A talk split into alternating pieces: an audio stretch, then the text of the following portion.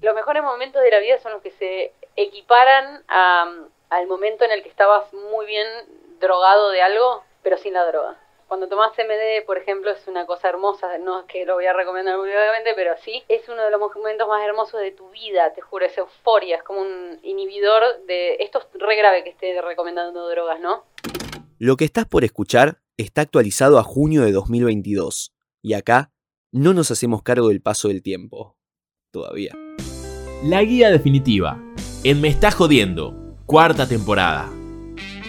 Nace en Suchales, una pequeña ciudad en medio de la nada, en medio de Santa Fe, en medio de otra nada más grande. Hija de su padre, melómano viejo y coleccionista de discos. Nieta de su abuela, que le da clases de piano. Y hermana de Lula, vocalista de Lucas Sativa. Desde chica fue consciente de su atracción sexual por las mujeres, pero al no hallar figuras públicas en las cuales pudiera verse representada, crece sintiéndose un monstruo. Huye de Suchales en cuanto tiene oportunidad y parte hacia Buenos Aires para finalmente poder vivir pasando desapercibida. Sin embargo, tras pegarla con un temita en YouTube y descubrir su pasión por la música, forma una banda con sus músicos de sesión. Se separa de ellos, arranca de nuevo como solista, saca un par de discos y ya consagrada, aunque aún discutida por una escena musical a la que no le copa mucho que tenga esa manía de no tener pene, gana un Gardel de oro. El primero para una lesbiana. Hoy, en la guía definitiva, Marilina Bertoldi. Señoras, señores y otras diversidades, qué gusto darles la bienvenida al episodio número 10, el primero de esta cuarta temporada de la Guía Definitiva, el primer formato de este espacio tan querido que es Me está jodiendo. Este lugar donde nos compartimos historias, narramos y sobre todo pensamos a los artistas de ayer y de hoy desde posiciones que tal vez aún no han sido del todo exploradas. La figura que hoy les traigo es fascinante, y no lo digo por ella estar en pleno auge o porque sea la encarnación de esa figura tan citada de la renovación de rock. No me interesa compartir una reflexión naif sobre su discurso de aceptación del Gardel de Oro en 2019 y la aberrante falta de representación de feminidades a lo largo de nuestra historia musical. Quiero que vayamos un toque más allá y pensemos en por qué es quien es, actúa como actúa, siente como siente. Vamos a profundizar en su historia y encontrar patrones y figuras repetidas. Vamos a oír mucho su voz. Vamos a tratar de reconstruir su verdad. Vamos a buscar respuestas al porqué de su contradicción originaria, que es esa incomodidad ante la exposición opuesta a la situación en la que, por supuesto, se halla y se coloca. Vamos a reconocer a lo largo de su biografía los momentos en los que tuvo que romper con su pasado, con su historia, con su personalidad y sobre todo con los restos de su personalidad. Vamos a arrancar de una vez. Marilina Bertoldi llegó a la guía definitiva. Sunchales, Santa Fe, 13 de septiembre de 1988. Los 80 llegaban a su fin y en la Argentina las cosas estaban un poco movidas. Cinco años después de los milicos y con una inflación anual del 343%, la nación buscaba dar vuelta de página al episodio más oscuro de nuestra historia, siendo el rock nacional el símbolo cultural democrático por excelencia. Dicho movimiento contaba con un fuerte desarrollo, con bandas bancadas por parte de sellos multinacionales, como es el caso de Soda Stereo,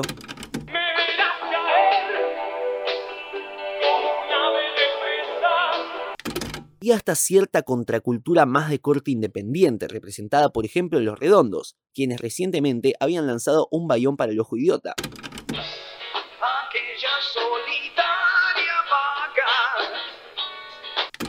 La sociedad venía de bajas importantes. Luca Prodan había muerto hacía ya un año y en aquel 1988 perdería también a Fede Moura y a Miguel Abuelo. Un show gratuito full Hola soy Alfonsín y necesito algo de legitimidad popular movía a más de 150.000 personas. León Gieco, Les Lutiers, Julio Boca, Soda Stereo, La Negra Sosa y los clásicos Charlie y Spinetta fueron solo algunos de los personajes que integraban la escena literal y metafóricamente. Y si bien lo nacional primaba, en el plano de lo internacional sonaban cosas como estas.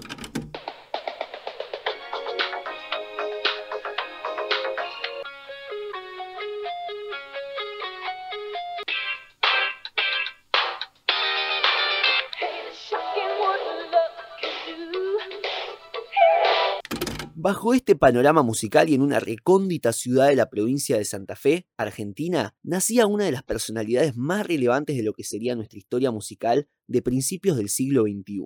Estoy hablando, por supuesto, de Marilina Bertoldi. La pequeña ciudad a la que hago mención se llama Sunchales, ubicada a 110 kilómetros de Santa Fe y 270 de Rosario. Cuenta, hoy por hoy, con apenas 25.000 habitantes. El típico espacio urbano donde todos se conocen con todos, va. Allí, a fines de los 80, una pareja de clase media tenía su segunda hija. Inspirados en Marilina Ross, cantautora y actriz argentina, lesbiana, exiliada durante los años de dictadura y hoy de 79 años de edad, llamarían Marilina también a su criatura. Sí, que me pusieron Marilina por ella, así que yo ya estaba... Ya está. Eh, el nombre estaba definido todo. sí, sí, siempre la palabra, yo creo que el nombre Marilina siempre tuvo un poco esa, ese tinte lesbiano que, bueno, me llegó. Eh, su vínculo con la música existe desde pequeña. Por un lado, su abuela, talentosa pianista, le daba clases de dicho instrumento. Su padre, por otro lado, coleccionista y melómano, a regañadientes le brindaba el acceso a su colección de miles de discos de acá y de afuera, y en los que supo hundirse a explorar. Y no lo hacía sola. A su lado estaba su mayor compañera y mentora, un santuario de contención emocional para Marilina, su hermana.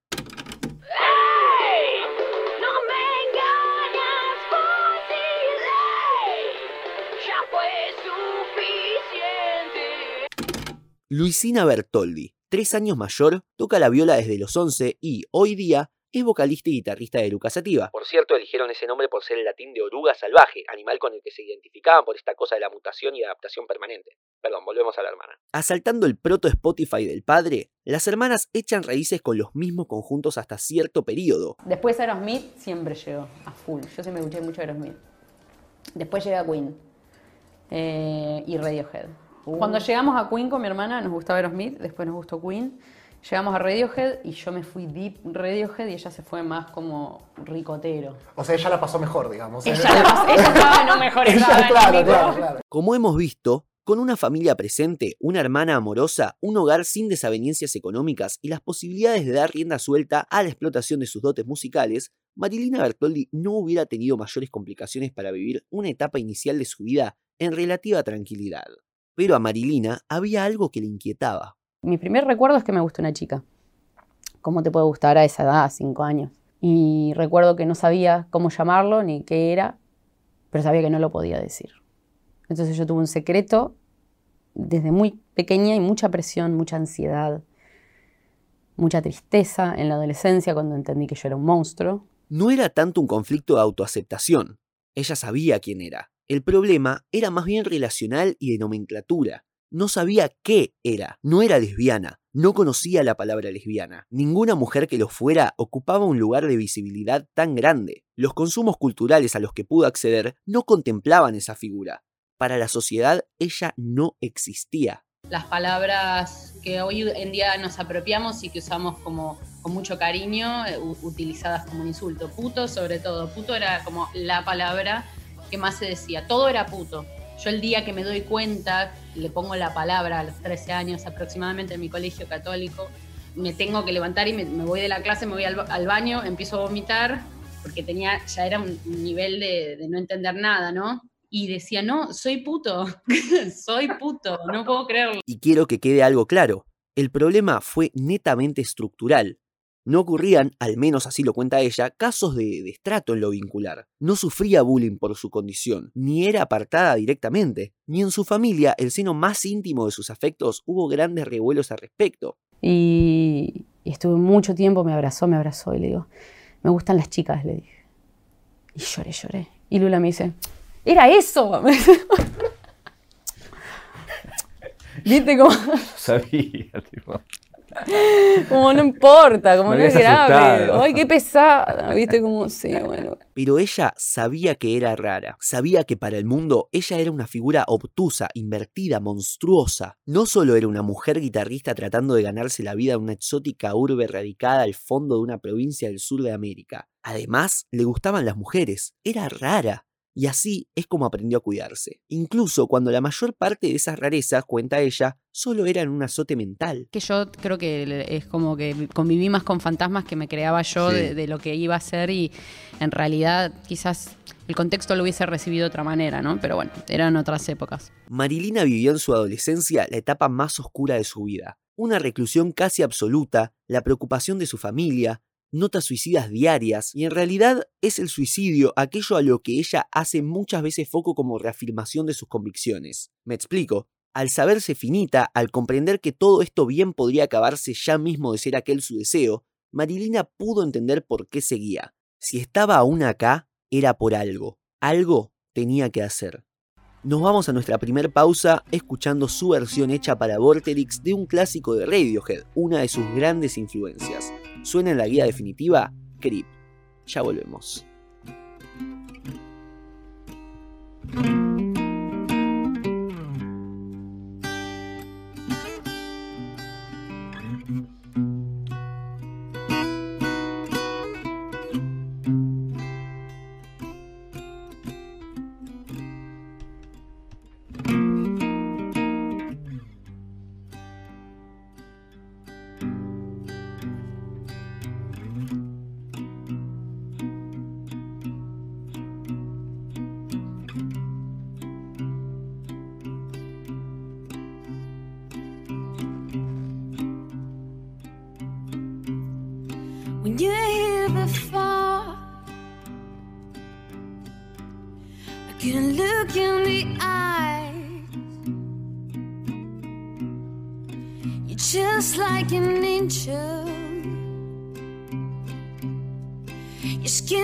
makes me cry.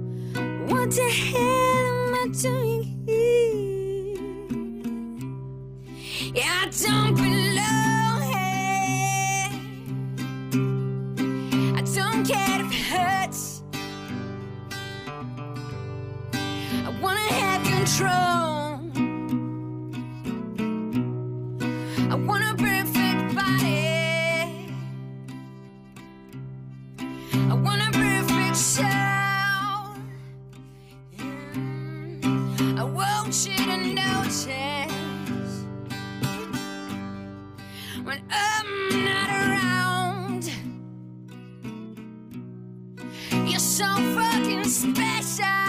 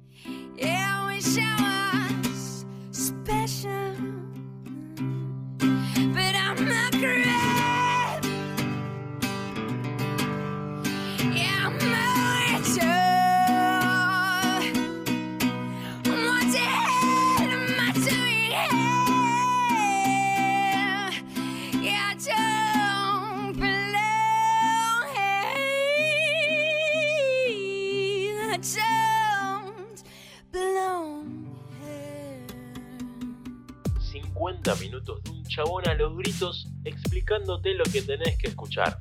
La guía definitiva en Me está jodiendo. A un paso de Ruggeri. En el año 2002, Lula Bertoldi se muda hacia la provincia de Córdoba para arrancar a estudiar la licenciatura en Relaciones Internacionales y probar suerte en una carrera musical que ya venía desde hace rato. En Sunchales, en general, la costumbre no era la permanencia. Ante la falta de oportunidades de crecimiento educacional y profesional propia de una urbe pequeña, lo común era mudarse al alcanzar la mayoría de edad para Santa Fe Capital o Rosario, en su defecto, y comenzar de nuevo en la gran ciudad. Y Marilina tenía algo bien claro. Si se iba, no quería cruzarse con nadie de su pueblo natal. Lo que ella planificó se asemejaba más a una huida que a una búsqueda de progreso. Aunque bueno, ambas opciones apuntaban a lo mismo, ¿no? La ciudad autónoma de Buenos Aires, lejos pero para nada desconectada del mundo, parecía una buena opción. Encontró una excusa educacional. La dirección de arte en publicidad era una carrera que hallaba en Capital Federal su mejor versión. Así que tenía la coartada, solo debía mandarse a mudar. Finalizados los estudios secundarios y alcanzada la mayoría de edad, es decir, entre 2006 y 2007, Marilina Bertoldi comienza una nueva etapa en un nuevo lugar, aspirando, de una vez por todas, a pasar desapercibida. Y la excusa era estudiar dirección de arte en publicidad, que era lo único que valía la pena estudiarlo en Capital Federal y no en, otro lado. Privilegios igual, Pero excusas tuyas, o sea, la, la excusa la inventaste Excusas vos. para irme lejos, sí, Bien. quería irme, guardarme en otro lado. Y, porque claro, vos ibas a Córdoba, a Santa Fe, Rosario, y real te cruzabas con mucha gente de Sunchales. Claro. Yo no quería, que nadie me conozca. Y después terminé haciendo... Sin embargo, descubre allí, en una situación medio fuera de contexto, lo que le pasa con la música. Y un día en un evento así de un congreso de cardiología, una pantalla enorme y un montón de cardiólogos eh, mirando eso y había un corazón abierto, todo un asco, era un asco, un horror. Estaba y los veía todos como, yo decía, ay, me quiero sentir así mm, respecto a algo, como me encantaría. Y me acuerdo mirar el techo como esos, un hotel recaro, qué sé yo, y dije, "Ah, yo siento eso con algo, con la música. Y ya saqué discos, tengo una banda. Ah, bueno, voy a hacer esto, me parece.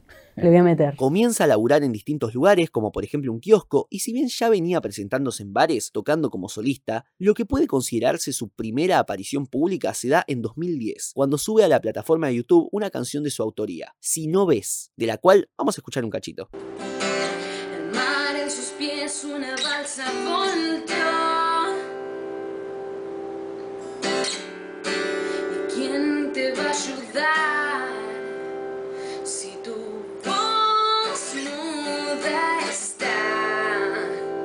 La canción se hace viral, viral de esos tiempos, es decir, hoy día no tiene ni 100.000 visitas y te hablo de hoy, imagínate aquellos días. Y acá se da uno de los puntos fuertes de los que quiero conversar, su principal contradicción que, en realidad, destaca aún más su fortaleza. Marilina se siente incómoda en medio de la escena. No le gusta hablar mucho de ella ni siente propio el elogio ajeno. No le gusta la exposición. Pero se expone. ¿Por qué hace esto? En mi opinión es simple. La cultura necesita que figuras como la suya comiencen a ocupar espacios. Ella creció en un mundo sin lesbianas, una cultura que no las tenía en cuenta, no las consideraba actrices sociales y políticas de relevancia, no tenían representación y por lo tanto no tenían voz. ¿Y qué batalla se puede dar desde el silencio? Quien esté en escena puede hablar, vender, denunciar y los problemas de rock chabón de los 90 no coincidían para nada con sus problemas. El mensaje de la norma es el hombre heterosexual de clase media. Ya lo escuchamos un montón de veces. Ya sabemos qué tiene para decir. Lo siento mucho Todos ustedes. a todos. Ya escuchamos todo. Nos quisieron vender que ustedes siempre son los héroes en las películas, siempre son los protagonistas y sus problemas son nuestros problemas. Y no es así. Es momento para que también aparezca la diversidad que es todo el resto. Así, muy gradualmente y convencida de tener con qué, Marilina Bertoldi comienza a barajar la idea de profesionalizar su arte. Se mete bien en el circuito del under y a gusto con los músicos que había contactado para una sesión como solista, forma un grupo. Fue, siempre decimos que fue algo muy natural también, porque fue como necesario, no fue algo eh, elegido, o sea, algo que dijimos, bueno, vamos a transformarnos en una banda ahora. Eh, se generó una química entre los músicos que valía la pena formar una banda por eso. En un juego de palabras pensado entre ella y Brenda Martin, bajista de Lucas Sativa, por cierto, e inspirada en el recuerdo de su abuela que cuenta, siempre le preguntaba cómo le va con la orquesta, surge el juego de palabras Marilina con orquesta, que se transformaría en el nombre de la banda de grunge o rock alternativo que integraría ese mismo 2010 y con la que lanzaría tres proyectos discográficos en un periodo de cuatro años. Si bien lo que consiguen no es poco, hay un segundo punto en la personalidad de Marilina que me interesa revisar y que afectará de manera tajante su obra tanto en banda como solista. y es la necesidad de verse representada por su obra, sentirse identificada, narrada con su arte. En un rato vamos a ahondar en este aspecto, pues con la misma naturalidad con la que sintió que las condiciones estaban dadas para construir Marilina con orquesta, con la misma naturalidad con la que decidió quitar el Marilina del título para no quitar mérito al resto de los integrantes, con esa misma naturalidad es que decidió abandonar el grupo. Estuve en dudas mucho tiempo y realmente pude decodificar qué es lo que me pasa y necesito hacer esto. Siento que tengo mucha más libertad y mucho más más el lugar donde explorar, estoy más libre. Además de un montón de cosas que se dan en las bandas y son problemáticas típicas de la banda, y, les dije voy a dejar la banda. Eh, fue duro ese momento, fue duro después. eh, me quedé muy sola, pero sí, la pasé pésimo. Recién ahora estoy recuperando mi vínculo con los chicos. Además de los conflictos internos a los que se ha hecho alusión en diversas entrevistas, su mensaje individual difería del que sentía estar dando en la grupalidad. Y si bien ella había lanzado también dos discos como solista mientras el grupo aún estaba en pie, en el mismo consideraban que todo aquel que integrara el espacio debía tener a Con Orquesta como prioridad, y era una condición que Marilina no estaba dispuesta a cumplir. Un nuevo camino se forjaba para una joven artista a la que la opinión pública criticaba por abrirse muy temprano y hacerse la estrella frente a una realidad más áspera. Pero Marilina no podía quedarse, y nada tenía que ver con el ego. Era 2015, y la búsqueda continuaba. Lo que siguió fue duro. El vínculo con el resto de los integrantes de Con Orquesta quedó tenso, y Marilina pasa un año más bien introvertido, buscando un nuevo sonido que la representara. Su carrera como solista experimenta una suerte de reseteo. De hecho, Bertoldi considera que Sexo con Modelos, disco que lanzaría recién en marzo de 2016, como su primer disco, no reconociendo así el peso del aire suspirado del año 2012 y la presencia de las personas que se van del año 2014 como parte de su discografía canónica, por decirlo de algún modo. De hecho, con el primero de estos va un paso más allá, y es que si uno busca el peso del aire suspirado en Spotify no encuentra nada, porque lo Si bien uno puede encontrarlo en YouTube por partes sueltas, este episodio nuevamente nos habla de esta necesidad de Marilina de reinvención constante, y este reniegue de lo anterior. Y hago una pausa para preguntarme, ¿no tiene sentido? Estamos hablando de una mujer que escribía notas de suicidio a diario, una mujer que huyó metafóricamente de su hogar para buscar una bocanada de aire. Incluso en lo estricto de su mensaje hay algo del dejar atrás, dejar atrás el rock masculino, con problemáticas ya revisitadas hasta el hartazgo y poner finalmente sobre la mesa los intereses de su propio grupo social. Su vida entera está marcada por las ganas de dar la batalla, y Marilina Bertoldi solo lo hace con armas de último modelo. Y yo, yo quemaría todo lo que ya hice porque me da mucha vergüenza mirarme en el pasado. Eh, para mí, lo mejor siempre está por venir. A partir de acá, me interesa invertir las prioridades del foco de análisis. Hemos hablado hasta acá de la obra de Marilina Bertoldi desde su biografía, y quiero que ahora comencemos a interpretar su biografía a partir de su obra. Pero antes, nos vamos a la pausa escuchando un track de su último disco lanzado con Con Orquesta, Fuego al Universo. Esto es Cliché. Ya volvemos.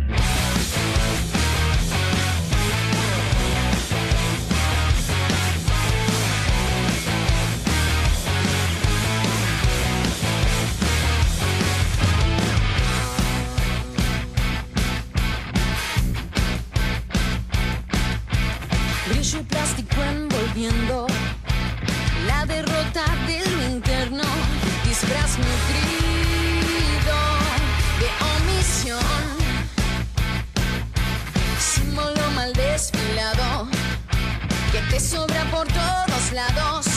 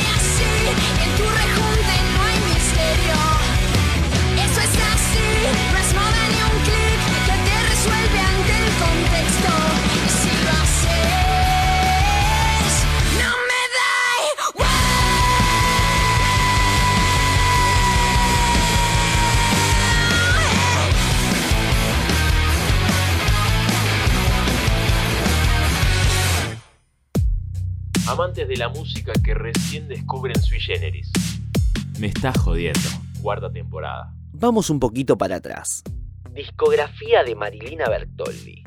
Aclaración, no voy a analizar los discos de Con Orquesta por no considerarlos exclusivos de Marilina, así como tampoco voy a analizar su primer disco, El peso del aire suspirado, por no ser de completa utilidad para los puntos que hoy quiero marcar. 18 de octubre de 2014. La presencia de las personas que se van.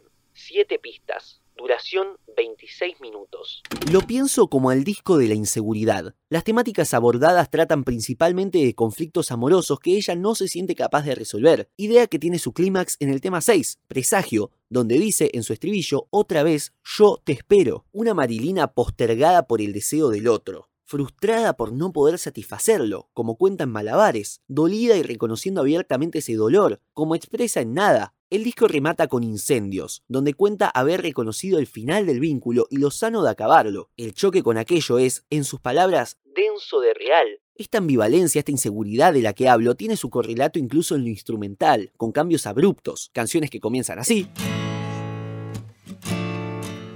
y terminan así empiezan así y terminan así.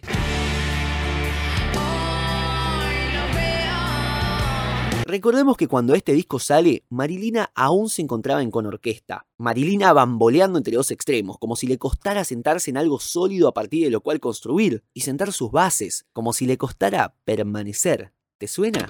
22 de abril de 2016. Sexo con modelos. 10 pistas. Duración 33 minutos. Llegamos al que considero el disco del control, y particularmente mi favorito. Sexo con modelos es un álbum hecho exclusivamente para molestar. Es cagarse en todo el álbum. Ya desde su título es aquella la búsqueda. Y estaba con Edu Jardina un día en casa y, y no sé, dijimos, ¿cuál es el título más pomelazo que podemos decir? Sexo con modelos, dije. Y él lo dijo y se rió y yo dije, le voy a poner ese nombre. La tapa sigue el mismo camino. Una mujer muy delgada, ella misma cuenta que aprovechó su propia condición física para la portada, comiendo o vomitando una especie de fideos con tinta por delante de un fondo blanco. Incluso confiesa que en el diseño de la portada incurrió, sin buscarlo, en un descaradísimo plagio. Y la tapa. Que me dieron con de todo porque era igual una foto de Bjork y bueno, no me di cuenta chicos, perdón.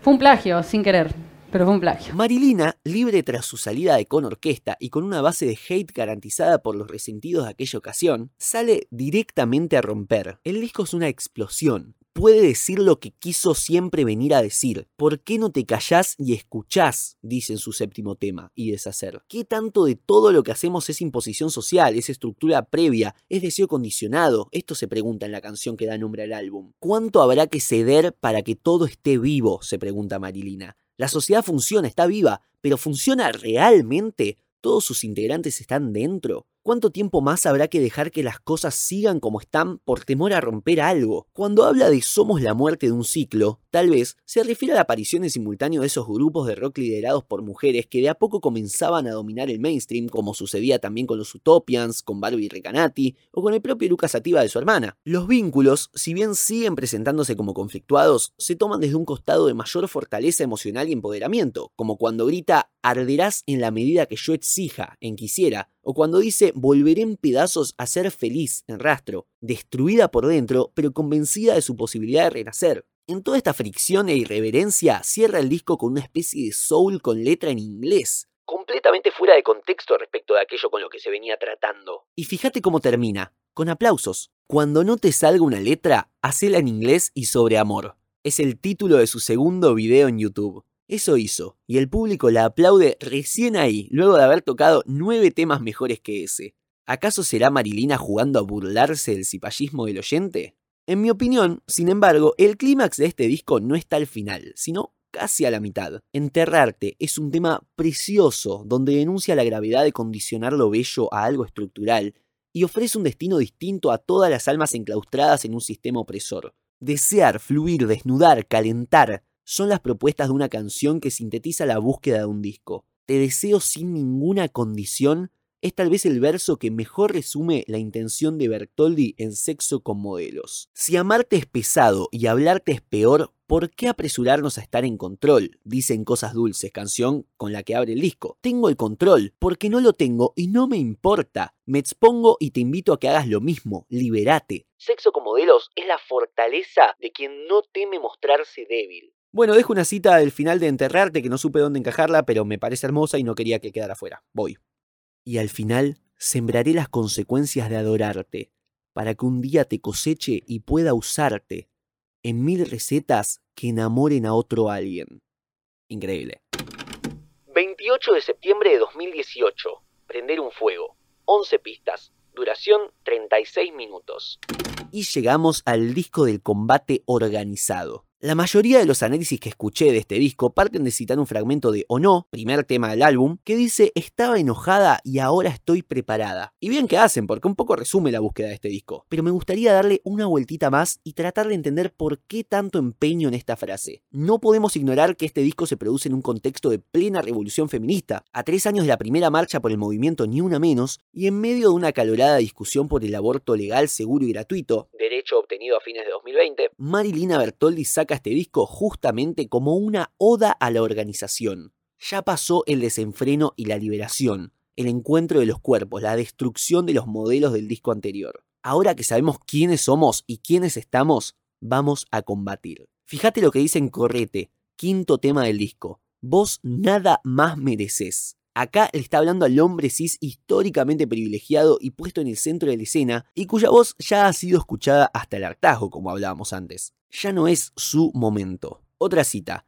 ¿Cuánto más me vas a hacer pensar en lo que ya hablamos? No solo dice basta de piropos innecesarios en la calle, dice basta de tener que discutir esta estupidez de los piropos innecesarios en la calle. Evolucionemos. Nosotras nos encargamos, vos limitate a ceder el protagonismo. Correte. Me encantaría que hables, que te resistas cada vez más alto, si solamente todo todavía es cada vez más amargo. Esta es una cita de Fumar de Día, segunda pista del disco, en la que refuerza esta idea. La realidad es densa, compleja, es tiempo de gritar. Más combate encontramos en Nunca, cuarto tema. Su estribillo repite una y otra vez, Nunca entendí tu amor. ¿A quién le hablará? ¿O hablará en general? ¿Será que le está hablando a la forma de entender el amor hegemónico, heterosexual y normado, que desde hace décadas nos sumerge en estructuras como si solo existiera una forma de amar? ¿Será que esa estrella a la que hace referencia, a la que quiere volar y por la que quiere cambiar, es una metáfora del amor libre? Una estrella es lejana, pero también es luminosa, caliente y es imposible de esconder. Y hasta aquí el combate frontal, directo. En la otra parte del disco hay combate en otro sentido. Un combate más bien interno, en sintonía con esa lucha por la liberación de los cuerpos que había iniciado en sexo con modelos. Un detalle sutil pero maravilloso se da en La Casa de A, tercera canción, una canción sobre sexo, vínculos de una sola noche y en la que, por utilizar la palabra atada, flexionada en género femenino, nos damos cuenta de que le está hablando a una mujer. Es la primera canción abiertamente lésbica que Marilina publica, y que sea en este disco en pleno combate organizado es simbólicamente hermoso. Siguiendo con el eje de la liberación, el disco se permite tomarse una pausa en el tema 8, intervalo, donde detecto una confesión. Juego a hablar sin dudar de manera inconsciente. En un tema mucho más tranqui que los anteriores, Marilina parece hablarle a su círculo íntimo cuando confiesa que lo que hace en realidad es una perfo, una pose. En techo, novena canción, dice hizo fuego y te quemás, y se pregunta cuál es tu precio. No dejo de pensar que acá está hablando de los límites del combate, y de lo necesario que es no quemarse con el fuego que el disco incita a prender. El cuidarse a una misma como principio fundamental. Esta etapa del disco me vuela la cabeza, porque siento que es Marilina, ya en su madurez emocional, dando consejos de hermana. En el décimo tema, Remis, en mi opinión, el clímax de la obra, Bertoldi dice explícitamente quiero confesar quién soy, mostrarme humana, salir de este personaje, no tener que combatir más. La lucha es necesaria, pero no puede ser eterna. Cuando todo esto termine, quiero refugiarme en vos, quiero permitirme mutar y no tener que encarnar un personaje para siempre, o encarnar personajes distintos. Si estamos combatiendo es para nunca más volver a vivir encerradas en una estructura. Prender un fuego, último tema del disco, y que le da nombre al mismo, contiene una frase que sintetiza esta idea. Jamás volverá a repetir lo que era si no eras. Se repite Marilina Bertoldi para cerrar un álbum que, un año más tarde, le merecería un Gardel de Oro, la distinción máxima en la entrega de premios más prestigiosa de la Argentina en el ámbito musical. E incluso durante la entrega de premios aprovecha para continuar dando la batalla. Bueno, muchas gracias. Eh, estuve haciendo investigaciones sobre esto. La única persona que no es hombre que ha ganado este premio fue Mercedes Sosa hace 19 años. Hoy lo ganó una lesbiana.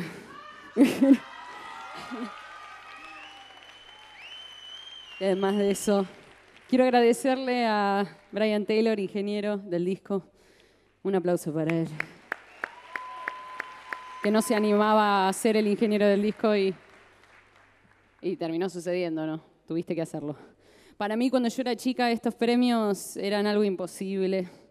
Eh, inicialmente eran algo lindo para ver en la tele y después, a medida que fui creciendo, me fui alejando de estos premios porque no representaban nada de lo que yo escuchaba ni de lo que consumían mis compañeros y compañeras, mis amigos, mi- gente de mi edad.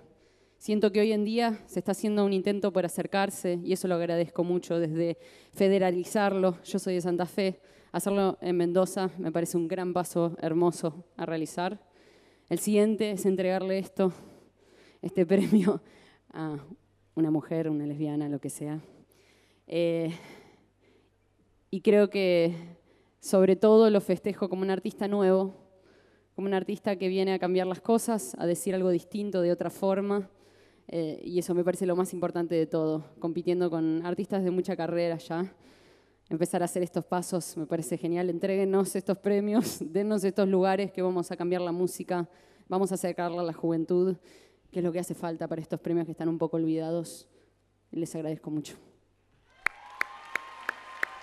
Marilina estaba en el centro de la escena. Su voz era influyente y miles de mujeres llenaban sus conciertos al canto de El rock es de las pibas. Era 2019 y el combate organizado había dado sus frutos. Vamos a la pausa escuchando el nombrado manifiesto contra el hombre cis, Correte. Ya volvemos.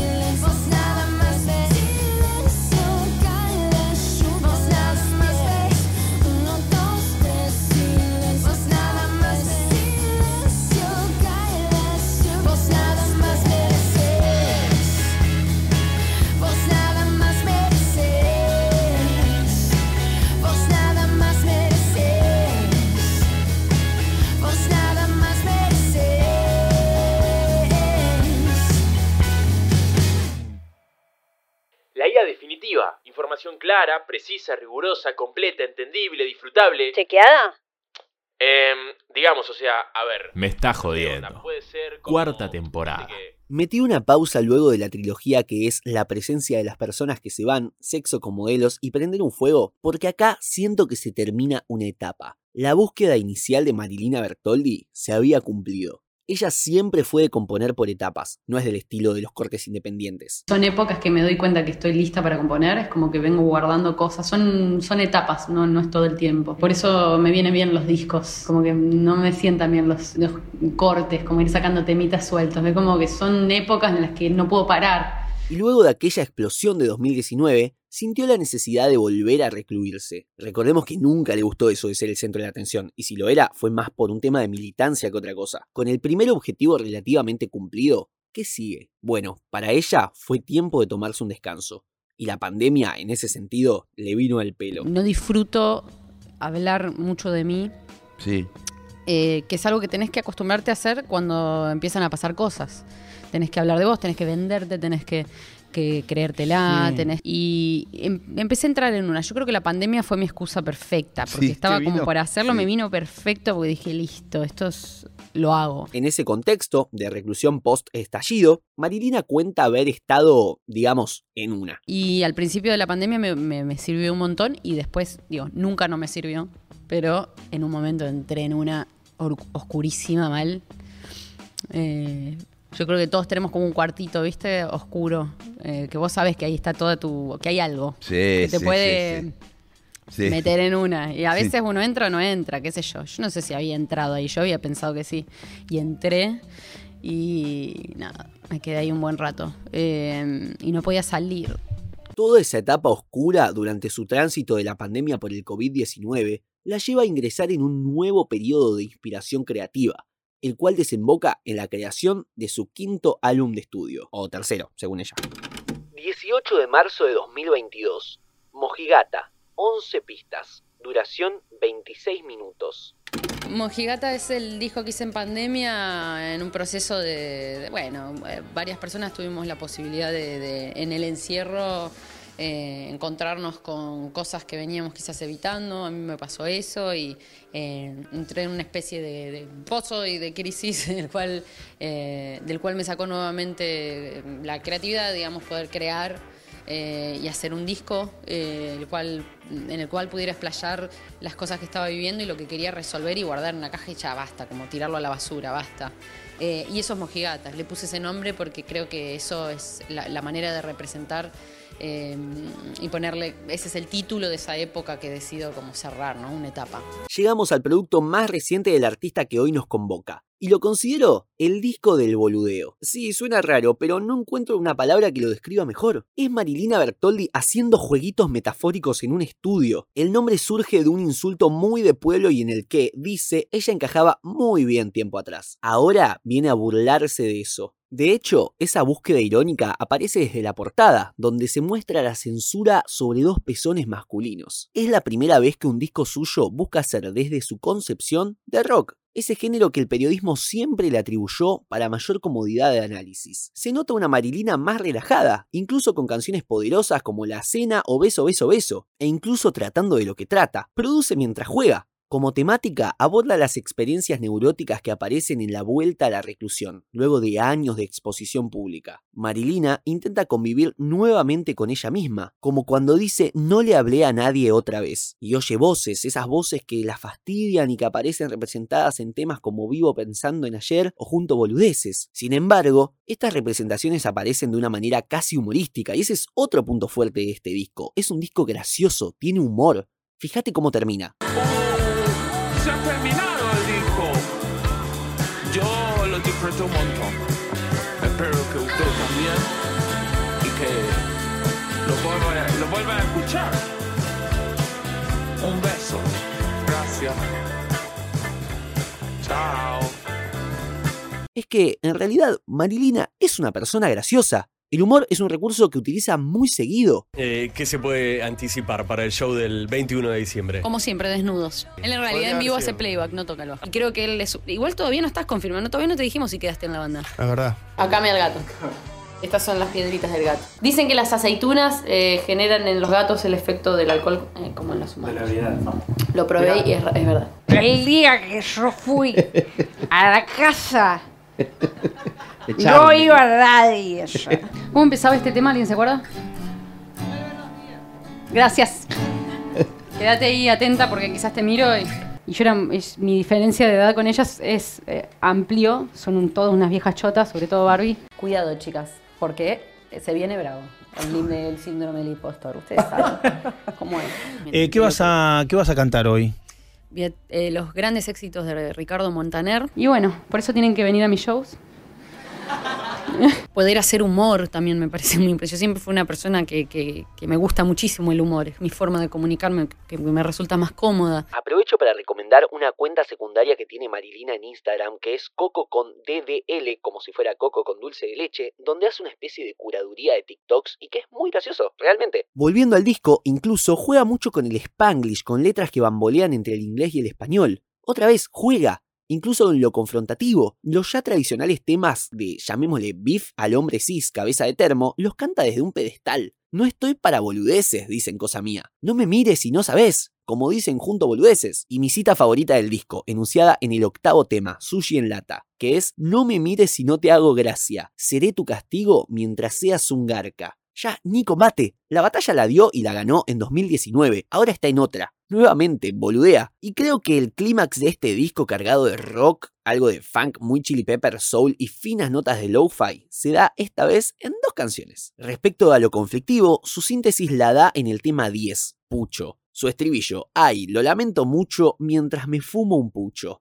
Es una síntesis gloriosa de todo aquello que veníamos tratando. Juega con el género rap, mientras utiliza un autotune payasesco, mete un solo de guitarra medio out of context, y como hablábamos antes, tira algunos spanglish. Marilina Bertoldi te está pegando el descanso de tu vida, y ya ni le interesa subirte a ring. El otro clímax, personal, introspectivo, resultado de todo ese periodo de reclusión, para mí se da en el tema 7, Amuleto, donde en su quisiera claridad sintetiza en concreto el deseo de su nueva búsqueda. Quiere ser práctica, saber moverse en la bruma que se genera en ella en cada encuentro con el otro, con la otra. Cuando dice no espero nada de vos, ¿no está redefiniendo su forma de vincularse? La última vez que la oímos hablar del tema, ¿no hablaba del otro como un refugio?